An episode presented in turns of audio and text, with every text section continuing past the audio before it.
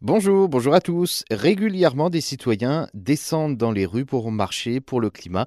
Et depuis quelques semaines, une nouvelle marche existe. Elle s'appelle les marches Lock Up. Ce nom fait référence bien évidemment au film de Netflix, Don't Look Up, réalisé par euh, Adam McKay, avec notamment à l'affiche Leonardo DiCaprio.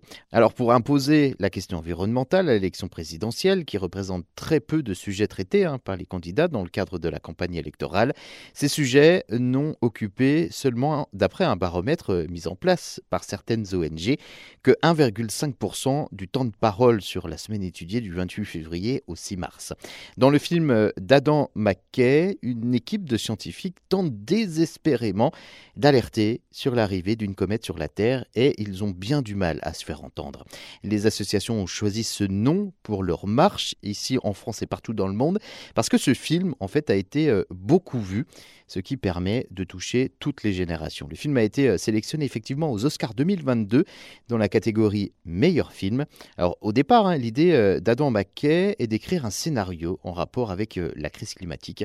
Il s'inspire du fait que les scientifiques connaissent effectivement les effets catastrophiques du changement climatique, mais se heurte à un monde politique et médiatique qui n'en tient pas du tout rigueur.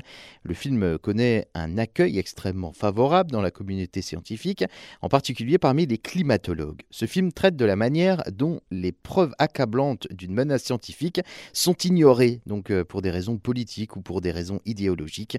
C'est une satire, un film précis, c'est vrai, qui relate euh, l'absence terrifiante de réponse de la société face à la crise climatique, ce qui a amené donc les associations à appeler donc leur marche pour le climat, des marches Le COP, qui euh, rassemblent donc des milliers de citoyens régulièrement dans les rues des villes du monde.